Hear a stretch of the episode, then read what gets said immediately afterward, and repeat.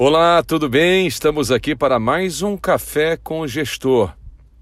Hoje quero falar de uma mensagem muito carinhosa que eu recebi de uma diretora de escola da região central do Brasil, falando que adora o nosso podcast Café com o Gestor e que ela reparte com a liderança da sua escola as nossas boas sugestões. Que legal, que bacana. E ela segue falando que está vivendo um momento delicado na escola porque já existe um burburinho, uma pressão nos grupos de pais em relação às notas do Enem que acabaram de ser divulgadas. Por enquanto, gente, somente as notas individuais dos alunos para que eles façam, efetivem a sua inscrição nas universidades através do SISU, do Sistema Unificado.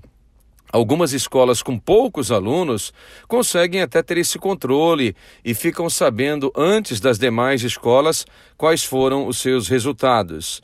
É, mas a divulgação da nota completa das escolas acontece somente daqui mais algumas semanas.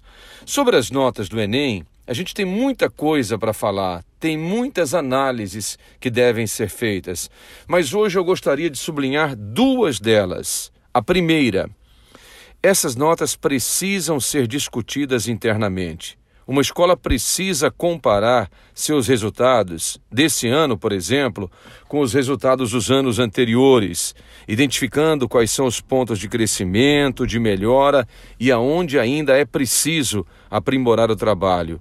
Por exemplo, a nota da redação, ela se manteve, ela cresceu em relação aos anos anteriores ou ela caiu? Como está a área de ciências da natureza?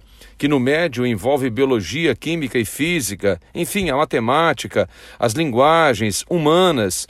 Essa análise criteriosa, gente, ela permite otimizar ano após ano o desempenho, o trabalho da equipe, de modo que sempre que possível é bom fazer essa análise junto com o time de coordenadores e de professores, especialmente a equipe que trabalha no ensino médio e mais ainda quem está na terceira série.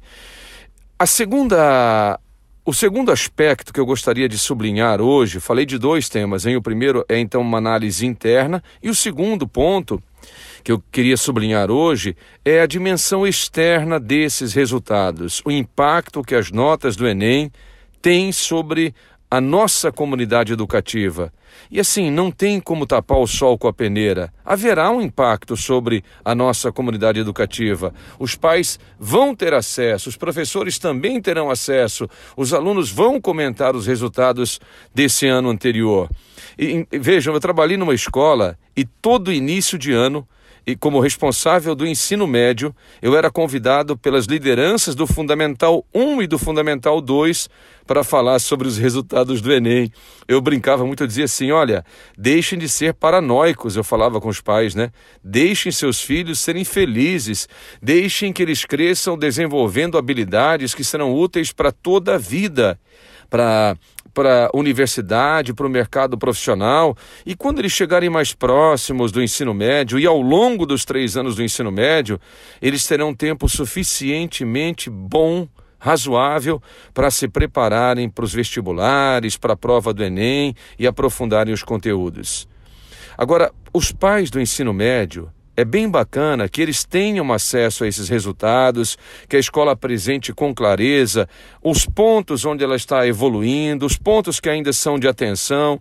Quando a coordenação pedagógica atua dessa forma, quando a direção atua dessa forma, ela mostra muita transparência, muita honestidade ela ganha muita credibilidade junto à sua comunidade educativa. Apresentar esses números em reuniões e encontros de pais é, é, uma, é um ponto muito em favor da escola independentemente, penso eu, dos números que a gente está apresentando. E olha, o mais importante quando a gente fala desses números aqui é evidenciar que a sua escola ela não está olhando apenas para os números, para o resultado.